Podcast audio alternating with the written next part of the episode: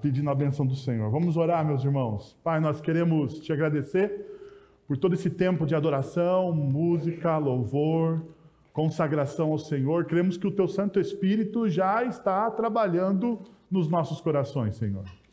Mas neste momento nós queremos pedir que o Senhor fale através da tua palavra, Senhor. A coisa mais importante é o alimento que o Senhor nos dá através da tua palavra, Pai. Então, pedimos que o Senhor use o Diego como instrumento nas tuas mãos para trazer a tua palavra e transformar o nosso coração, Senhor. Para a honra e glória do teu nome, é assim que nós oramos, em nome de Jesus. Amém. Deus abençoe. Amém. Boa noite a todos. A graça a paz de Jesus Cristo seja com sua vida. Amém. Eu de fato já me sinto em casa aqui nessa igreja, segundo ano consecutivo, segunda celebração de aniversário, quarta pregação. Cada vez que venho, tenho o privilégio de pregar tanto no culto matinal quanto no culto noturno. E o reverendo Wellington, sempre muito generoso, sempre me acolhendo, a mim, a minha esposa. Então eu agradeço, agradeço mais uma vez o convite dele, também o convite a partir de todo o conselho dessa igreja. E ele disse que a minha segunda maior virtude é ser amigo dele, porque quem estava aqui hoje de manhã é, vai se lembrar que ele disse que a maior virtude que eu tenho era ser amigo dele. E eu falei, não, é a segunda, porque a primeira é ser marido da Aline, minha esposa que estava aqui no culto matinal, já seguiu viagem para Indaiatuba, de lá a gente passa o dia de amanhã, então terça-feira a gente volta para casa, nós estamos numa maratona de ministração da palavra, do evangelho, diferentes cidades, desde quinta-feira fora de casa, e aí, agora sim, encerrando esse momento, com muita alegria, já disse no culto matinal, mas eu faço questão de repetir agora. É, é uma alegria voltar depois de um ano e ver essa igreja ainda mais viva, ainda mais vibrante, crescendo. O culto estava lotado hoje de manhã, o pessoal na galeria, embora tem gente na galeria também hoje, uh, e, e ver vocês aqui também no culto noturno. Então, que privilégio. Eu quero convidar você abrir a sua Bíblia no Evangelho de João, capítulo de número 21. Evangelho de João, capítulo de número 21. Um texto bastante significativo, conhecido por vários dos irmãos, aquele texto que naturalmente ou habitualmente nós chamamos do texto da restauração do apóstolo Pedro, onde Jesus se encontra com ele na praia e eu acho que há elementos bastante simbólicos, pedagógicos e missionais para a nossa vida e para essa igreja nessa noite.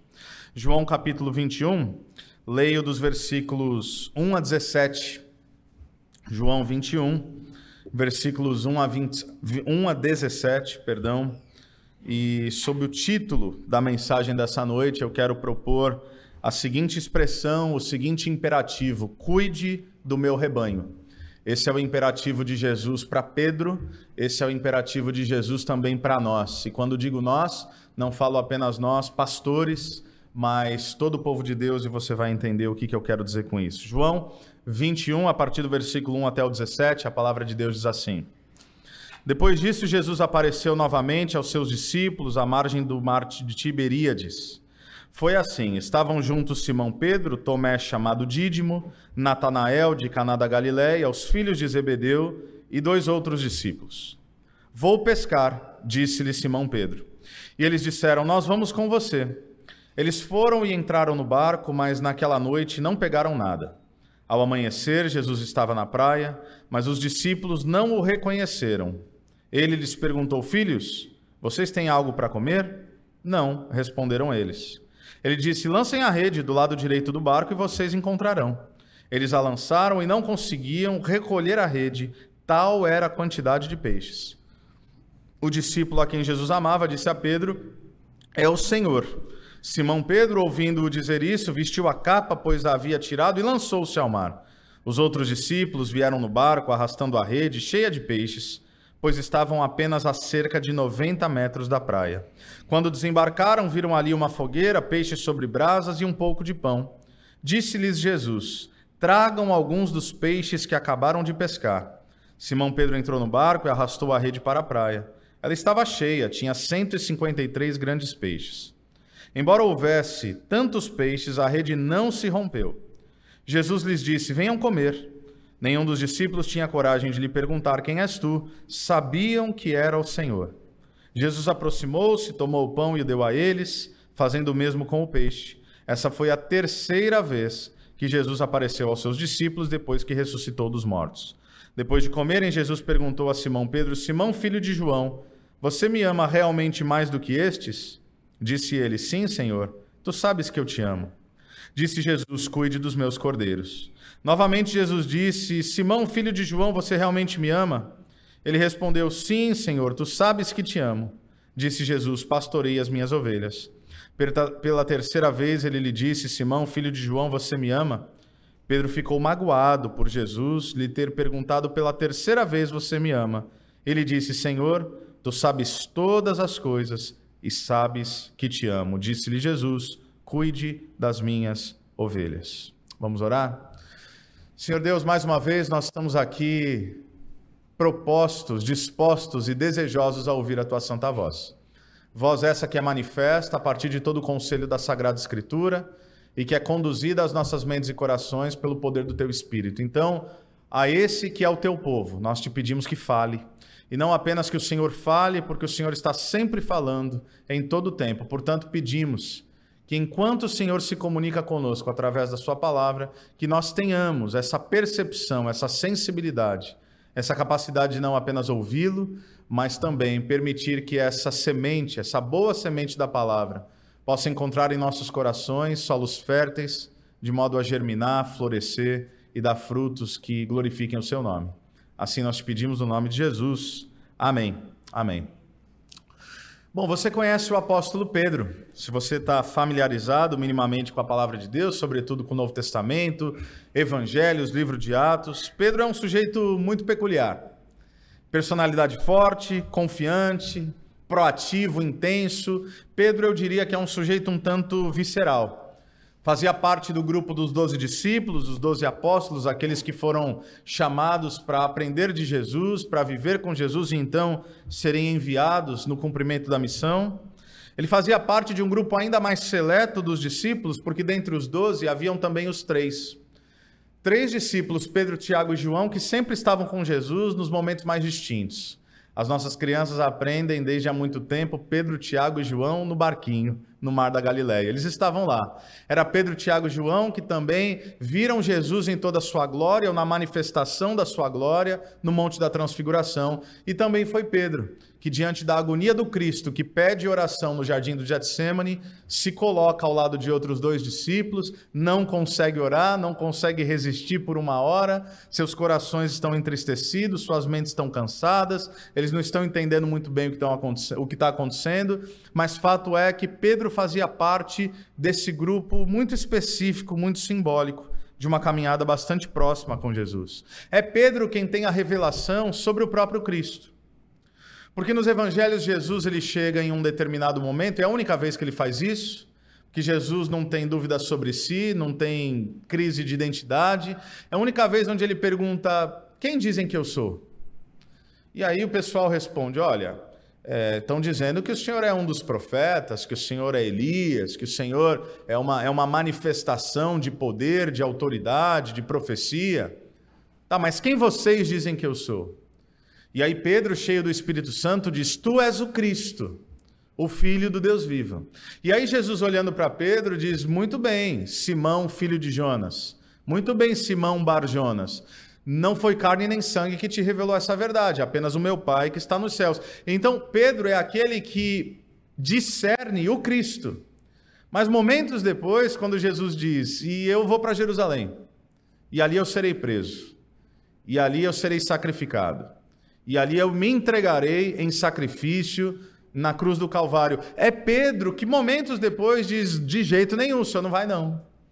É Pedro que, no momento ali de João 13, aquele relato a partir de João 13, a última noite de Jesus, onde Jesus ele é, tira a sua túnica, ele se envolve em toalha, ele pega uma bacia, ele começa a, a querer lavar os pés dos discípulos, ele diz: Olha, eu vou servir vocês, aquela, aquela posição do servo mais baixo da casa, o servo mais simples da casa. É Pedro que fala: O meu pé o senhor não lava. E aí Jesus diz: Mas se eu não lavar o seu pé, eu não, você não vai ter parte comigo. E aí Pedro diz: então já me dá logo um banho. Me joga água de cabeça aos pés. Pedro é esse cara, intenso, visceral, que num momento houve, não foi carne nem sangue que te revelou, e no outro momento seguinte houve para trás de mim Satanás, porque você pensa coisas que não são do alto. Esse é Pedro. Pedro que diz que mesmo que todos os outros discípulos abandonassem Jesus, ele diz: Eu não vou te abandonar. Um de vocês vai me trair e o resto vai me abandonar, porque ferirei o pastor, está escrito, e as ovelhas, o rebanho se dissipará. É Pedro que levanta, com autoridade, com, com veracidade, diz: Não importa o que eles farão, Senhor, eu vou contigo até o fim. E Pedro prova que estava disposto a ir com Jesus até o fim, porque quando Jesus ele é visto por um destacamento, e ele é preso, ou ele está prestes a ser aprisionado, é Pedro que desembanha uma espada e corta a orelha do soldado Malco. Então ele está disposto a ir aos últimos limites para poder cumprir essa sua promessa. Mas diante de Pedro, que fala, mesmo que todos te abandonem, eu não te abandonarei, Jesus Cristo diz: Pedro, ainda que o, o galo cante, essa noite ainda você vai ter me negado três vezes. Interessante. Esse é Pedro.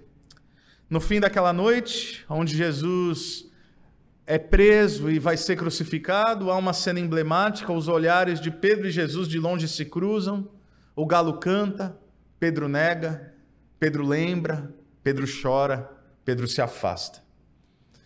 E é nesse contexto, é com esse espírito que a gente chega em João 21.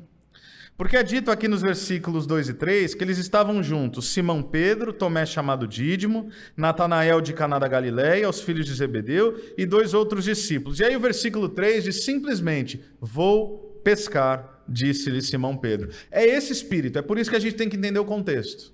Que espírito Pedro traz para fazer a afirmação "vou pescar"? O espírito do fracasso. O espírito daquele que, tendo dito ao seu mestre, sinceramente dito, Pedro não estava querendo se aparecer. Pedro sinceramente disse: Eu irei com o Senhor até o fim. Mas Pedro, que nega Jesus, Pedro, que dedicou três anos e meio da sua vida ao caminhar com o Mestre, que agora tem a sua esperança tirada dele a partir da morte, da crucificação. Pedro, que já viu o Cristo ressurreto, mas está meio confuso. Tá? As mulheres já falaram, Pedro já foi até o túmulo, o túmulo já está vazio, mas parece que eles não estão entendendo muito bem o que está acontecendo. É a partir desse espírito que ele olha para os outros discípulos e diz: Eu vou pescar. Interessante que João aqui chama ele de Simão Pedro. Simão, que é o nome de antes do chamado. Simão que é Cefas, que é areia movediça, que é antes do encontro de Jesus, que vai virar Petros, que vai virar Pedro, que vai virar rocha. Tu és Cefas, Tu és areia movediça, mas você será Pedro, você será uma rocha, você caminhará comigo. Aqui parece que há um simbolismo, é o nome antes do chamado. E Pedro diz: Eu vou pescar.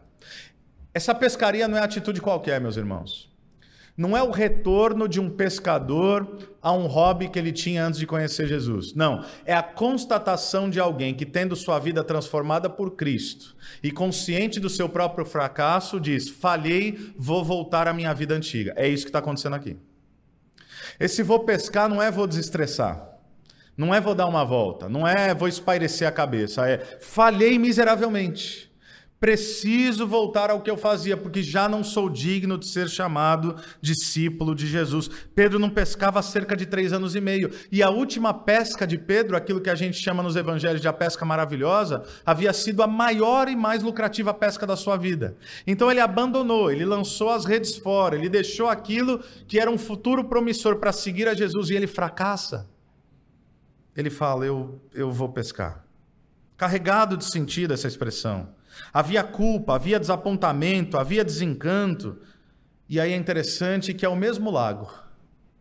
Aquilo que o texto chama de Mar de Tiberíades, em outros momentos no Evangelho chama de Lago de Genezaré, em outros momentos vai chamar de Mar da Galileia, tudo a mesma coisa. É um grande lago que parece um mar. Quando você vai para Israel e você vê aquele lago envolto por montanhas, aquela coisa belíssima, é ali. Ele volta para aquele mesmo cenário, o mesmo ambiente onde, primeira vez, Ele foi chamado por Jesus. Pescar aqui, para Pedro, é atestar o próprio fracasso, é reconhecer que ele falhou e que ele precisa retomar sua vida tal como era antes de Jesus, como se isso fosse possível. Como se nos encontrarmos com Jesus fosse possível voltar ao que éramos antes dele. Como se fosse possível essa ilusão. É interessante, um amigo meu, ele diz, ele brinca com isso, ele fala que o crente, ele não tem nem mais paz para pecar. Porque não adianta, até isso desgraçou na nossa vida, no melhor sentido da expressão. Porque quando você encontra, ou quando você é encontrado pelo Cristo, você já não pode ter aquela mesma consciência de antes, sua consciência foi dilatada. Aquilo que sua mente era obscurecida, aquilo que você não sabia que era antagônico à vontade de Deus, aquilo que você não reconhecia que era uma rebeldia contra o Criador das nossas vidas, agora você sabe, então não dá para voltar atrás. Não dá para voltar à antiga vida, não dá para voltar à antiga prática. Então, é, você já peca pedindo perdão, já peca se ajoelhando e já peca se arrependendo. É Pedro aqui, e nós vamos ver que Pedro será novamente encontrado por Jesus. Versículos 3, metade do versículo até o versículo 7, eles estão ali no barco. Olha que interessante, percebe, você que conhece os evangelhos, os paralelos, mais uma vez, no mesmo lago, no mesmo lugar, noite toda, pescando, gente experiente, o que, que acontece? Absolutamente nada. Mais uma vez, manhã, olha para a praia, surge um sujeito que eles não reconhecem muito bem quem é. Já tentou jogar do outro lado? Você já ouviu essa história? É a mesma história, só que três anos e meio depois. São os mesmos contornos, são os mesmos simbolismos, são os mesmos ordenamentos. Cenário diferente, porque não tinha uma multidão, Jesus não estava dentro do barco, mas muitas similaridades. Porque me parece, e eu vou falar mais sobre isso, me parece que às vezes Jesus ele nos encontra em ambientes em que fariam sentido apenas para nós. Sabe aquela coisa de você cantar um louvor que remete ao tempo da sua conversão a Jesus?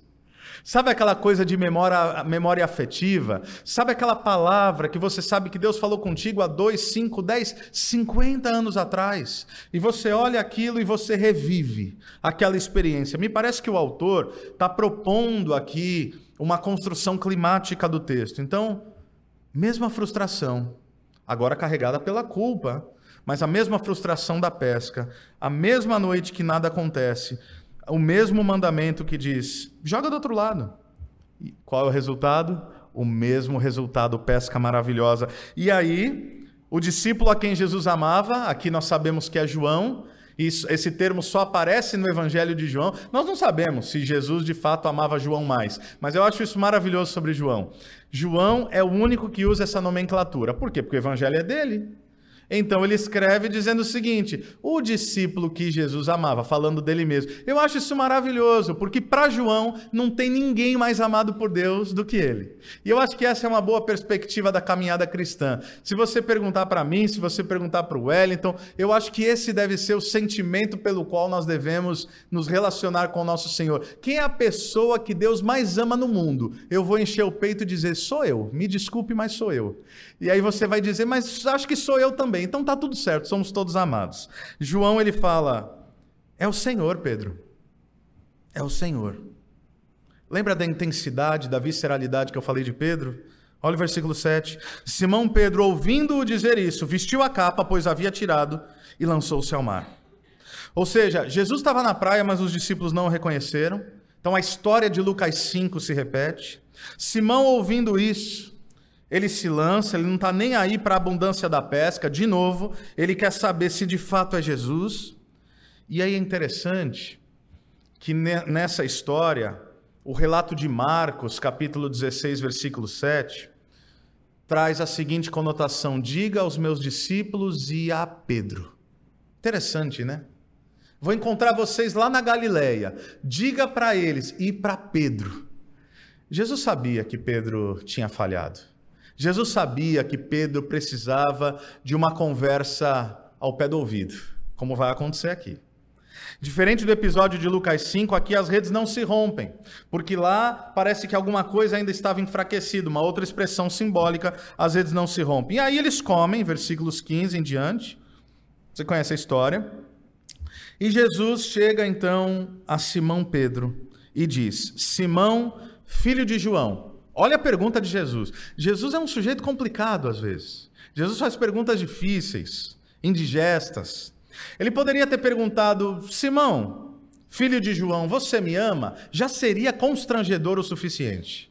Mas perceba como é que ele propõe as palavras aqui. Simão, filho de João, você me ama realmente mais do que estes? O que, que Jesus está fazendo? Ele está remontando a ideia que o próprio Pedro trouxe. Pedro, você me disse que me amava mais do que os outros. Você me disse que iria até o fim, mesmo que os outros não fossem. Você me disse que você era mais corajoso do que os outros. Você continua com essa afirmação, Pedro? Como é que você responderia? Depois de ter fracassado miseravelmente, depois de ter negado que é um discípulo de Jesus, depois de ter sucumbido diante das adversidades, dos questionamentos e das dificuldades. Mas aqui, embora esse diálogo pareça indigesto, eu quero propor que ele é um diálogo restaurador. Imagine a cena. Você negou Jesus absolutamente. Aliás, essa é uma das possibilidades do texto bíblico quando na realidade bíblica fala-se em três vezes, uma das ideias dos teólogos é que isso pode representar a questão do absoluto. Então, negar três vezes. É, Jesus orou por três vezes no Getsemane, se possível, afaste de mim esse cálice. Essa ideia de três vezes é, é a negação absoluta. Então Pedro nega absolutamente a Jesus, decepcionou-se com Deus, decepcionou-se consigo mesmo, fez algo que nunca achou que faria, Aconteceu que gerou-se ali uma dor profunda, uma vergonha, uma culpa, um choro. Imagine você na situação de Pedro. Você se sentindo dessa maneira. E aí a pessoa que você mais ama, a pessoa em que você mais jurou amor e lealdade, a pessoa que você exatamente feriu, olha nos seus olhos e diz: Você me ama de verdade? Você me ama como disse que amava? Não bastasse isso ser constrangedor diante de qualquer pessoa, agora transfira isso para o próprio Cristo. É o Cristo que pergunta. E Jesus não está jogando na cara de Pedro. Jesus não está dizendo, eu te avisei que você ia me negar, né, camarada? Vamos ver o que, que eu faço contigo agora. E aí, me diz, te mato, jogo fogo do céu, te afogo aqui nesse lago logo, o que, que eu faço contigo? Jesus não faz isso. Jesus não está se voltando contra Pedro a partir apenas de um diálogo difícil, mas é um diálogo difícil e libertador. Simão, tu me amas. De novo, o nome anterior ao chamado. Não é Pedro, é Simão. Jesus está mexendo no passado. Jesus está diante de uma fogueira, tal como a fogueira diante da qual Pedro negou o Cristo. É a substituição da negação pela afirmação do amor. E qual é o diálogo, esse diálogo tão conhecido por todos de nós, ou por vários de nós? Simão, tu me amas. Alguns linguistas vão dizer que há uma, uma questão de termos aqui que pode nos ajudar, interessante. Simão, tu me agape. Você me ama incondicionalmente, você me ama mais do que estes, você me ama sacrificialmente, você me ama com um amor puro. É essa expressão que Jesus está usando. E aí, Pedro, ele diz o seguinte: Eu te filéu. Você me ágape, você me ama com um amor sacrificial, eu, eu te filéu, eu, eu te amo com, com outro amor. Eu não te amo com esse amor que o Senhor está me perguntando se eu amo. Eu te amo com um amor de amigo. Eu te amo com um amor que está um pouco abaixo dessa escala do amor que o Senhor está me propondo. Segunda vez, Simão, você me ágape. E pela segunda vez, Simão responde: Jesus, eu te filéu. Pela terceira vez, Jesus, ou seja, Simão negou três vezes, Jesus está perguntando três vezes: Simão, você me ama. E aí Simão diz: Jesus, tu sabe todas as coisas e sabes que eu te filéu. Se fosse antes, talvez a resposta teria sido diferente. Você me ágape, Pedro? Eu, ágape. Eu te amo de um jeito que ninguém mais ama.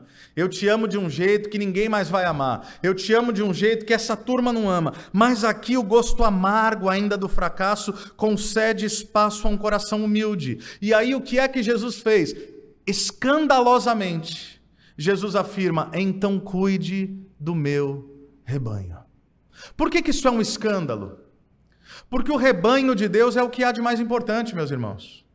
O povo de Deus é o povo pelo qual o Cristo morreu. Jesus se sacrifica, Pedro nega. E a quem então Jesus confia esse povo por quem ele morreu? Ao negador. E quem é Pedro nessa história? Somos eu e você. Nós somos aqueles que nos assentamos ao redor da mesa e do banquete e negamos. Nós somos os que traímos, nós somos os que abandonamos, e nós somos os que nos colocamos contra Deus. O apóstolo Paulo vai dizer que Deus nos amou quando nós éramos ainda os seus inimigos. Essa é a nossa história. E aí ele olha para mim e para você e ele diz: então cuida dos meus. E eu diria: como assim? Pedro achava que ele estava acabado, mas Jesus enxerga que agora, definitivamente, ele está pronto. Não pronto no sentido de estar completo, mas pronto porque agora ele sabia que a missão de Deus não seria realizada pela sua própria força. Deus resiste aos soberbos, mas concede graça aos humildes, diz a palavra. Deus não vai usar as nossas vidas quando nós acharmos que é pela nossa potencialidade, pela nossa força, pela nossa virtude, pela nossa espiritualidade. Deus coloca seu tesouro em vasos de barro, 2 Coríntios 4. Deus coloca a revelação do Evangelho em pessoas que têm a profunda convicção de que não se bastam que são fracas. É como nós falamos hoje cedo. Você tem pouca força, Jesus disse para aquela igreja de Filadélfia. Por isso, por isso, as pessoas me conhecerão através de vocês. Algumas aplicações para o nosso coração a partir desse encontro e desse diálogo. A primeira delas é que Jesus sempre vem ao nosso encontro. João 15,16 vai nos afirmar que Jesus Uh, não fomos nós que o escolhemos, mas foi ele que nos escolheu para irmos e darmos fruto. E fruto que permaneça. E é sempre assim, em cada chamado nas Escrituras. Ele vai até Abraão, ele vai até Moisés, ele vai até Davi, ele vai até Paulo. Ele vai até Saulo de Tarso. Pedro volta a pescar, o que, que Jesus faz? Jesus vai até a praia, tal como na primeira vez. Se nós estamos aqui, e isso é uma igreja reformada, então eu posso falar isso com toda tranquilidade. Não é porque você escolheu, é porque Deus te encontrou. Você estava morto em suas transgressões e pecados, Efésios capítulo 2. Todavia Deus, que é rico em misericórdia, nos amou com seu grande amor e nos deu vida em Jesus Cristo. Ou seja, não fomos nós que amamos a Deus, nós fomos amados por ele. Não fomos nós que aceitamos a Deus, foi Deus que nos aceitou. Não fomos nós que escolhemos a Deus, foi ele que nos encontrou. Ele vai ao nosso encontro. Ele vem ao nosso encontro. Mas, em segundo lugar, ele fala conosco de uma maneira que nós entendemos. Para Moisés, era uma sarça no meio do deserto. Para Abraão, era sai da tua terra, do meio da tua parentela, porque eu quero que, através da sua velhice e da sua mulher estéril, você seja pai de muitos filhos. Para Davi, como um pastor, eu quero que você pastoreie o meu povo e se torne rei. Para Pedro, jogue a rede do outro lado. Para os discípulos do caminho de Emaús, partir do pão. Texto maravilhoso. Eles estão ali embotados no seu entendimento, Jesus está caminhando, expõe as Sagradas Escrituras, parece que eles não entendem nada. E aí, quando eles sentam-se à mesa com Jesus, o texto diz: tendo dado graças, partiu e distribuiu, então seus olhos foram abertos. Ou seja, aqueles dois homens olharam para Jesus e pensaram: eu já vi alguém orando assim. Ninguém dá graças como ele dá. Ninguém parte o pão como ele parte. Então, a verdade é que ele fala conosco de uma maneira que nós entendemos. Como é que Deus fala contigo? Há símbolos, há sinais, há linguagens, há textos que é entre você e Deus. É a Jamile testemunhando aqui da perda de voz, de um desejo de descanso, e tem que perder a voz para lembrar que o descanso efetivo é em Deus e que essa voz só lhe foi concedida para glorificar o próprio Deus. Deus fala com ela através da música, entre outras coisas. Deus fala conosco de diferentes maneiras. Então Jesus ele chama Pedro num particular, e eu me coloco aqui na situação de Pedro. Eu não tenho como ler as escrituras sem me colocar dentro delas. Imagine Pedro, imagine você, falhou. Jesus chega e fala: Pedro, é, vem aqui, a gente precisa ter um pé de ouvido. Vem aqui porque a gente precisa conversar no particular. Só eu, Jesus, só você, Pedro. Eu, meu Deus do céu, eu não sei como é que eu reagiria. Será que ele vai me questionar? Será que ele vai me recriminar? Como é que ele vai reagir? Tem coisas que nós não queremos remexer. Mas mesmo assim, Jesus chama Pedro e toca na ferida. Não para tirar satisfação, mas para trazer cura. Existem coisas que por vezes parecem que estão resolvidas na nossa vida.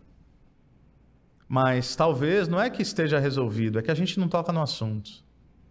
Então, quem sabe na nossa, na nossa trajetória, quem sabe na noite de hoje, Deus vai te levar a pensar algumas coisas que precisam ser remexidas, precisam ser reconsideradas, precisam ser revisitadas. São as nossas histórias, são as nossas dores, são os nossos traumas, são as nossas ansiedades, são os nossos medos acerca do futuro, são as feridas que nos geraram no passado, e a gente vai sublimando, como se diz na psicologia, a gente vai não tocando e a gente acha que está tudo resolvido, e aí Jesus vem de um modo um tanto inconveniente e diz: Vamos conversar sobre isso. Ele se aproxima de uma mulher à beira do poço e fala: Chama teu marido. Como assim, marido? Eu não tenho. Ele é, de fato, já teve vários.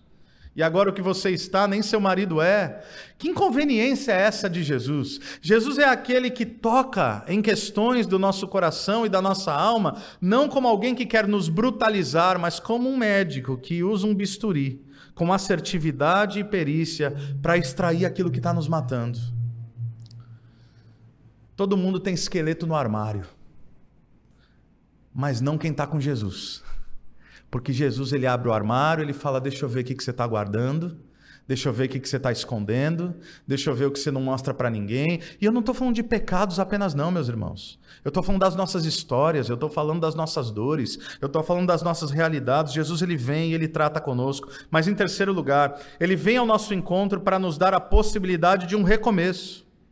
Ou seja, Pedro conheceu Jesus, andou com Jesus, aprendeu com Jesus, experimentou dos milagres de Jesus, foi transformado por Jesus, mas na hora fracassa miseravelmente. Quantas histórias assim? Quantas promessas você já não deve ter feito para Deus? Deus, agora vai. E aí Deus diz: será? Agora vai, agora eu vou te servir, agora eu vou por esse caminho, agora eu vou fazer tal coisa, agora eu vou abandonar essa realidade, agora esses ídolos não vão tomar mais o meu coração, agora eu me proponho efetivamente a segui-lo. Outro dia eu estava conversando com um irmão e ele me falava, pastor, assim que eu me aposentar, eu vou servir ao Senhor. Eu falei, está servindo quem, irmão? Precisa aposentar para servir ao Senhor? É claro que eu entendi o que ele estava dizendo. Talvez ele estava cordialmente dizendo: quando me aposentar, terei mais tempo para servir ao Senhor. Mas eu não poderia deixar de aproveitar a pedagogia daquele momento ao perguntar: e no seu trabalho está servindo quem? É Deus ou Mamão? Se você esperar servir ao Senhor em algum momento, sempre haverá uma outra prioridade. A nossa vida é assim. Você está jovem demais, você tem que correr atrás. Você se casou, você tem que dar o sustento à sua família. Você está criando seus filhos, você tem que se ocupar com seus filhos. E aí você chega à velhice, você já não tem tanta energia. Quando é que é tempo? O tempo é agora. O tempo é hoje. O autor aos Hebreus vai dizer: quando ouvirdes a voz do Senhor, Hoje não endureçais o seu coração. Quantas histórias em que nós tentamos, conseguimos por um tempo, tropeçamos, nos frustramos, prometemos que vamos mudar, tentamos de novo. E aí a pergunta que ocupa a minha mente e meu coração é: por que foi então que Jesus aceitou esse amor imperfeito de Pedro?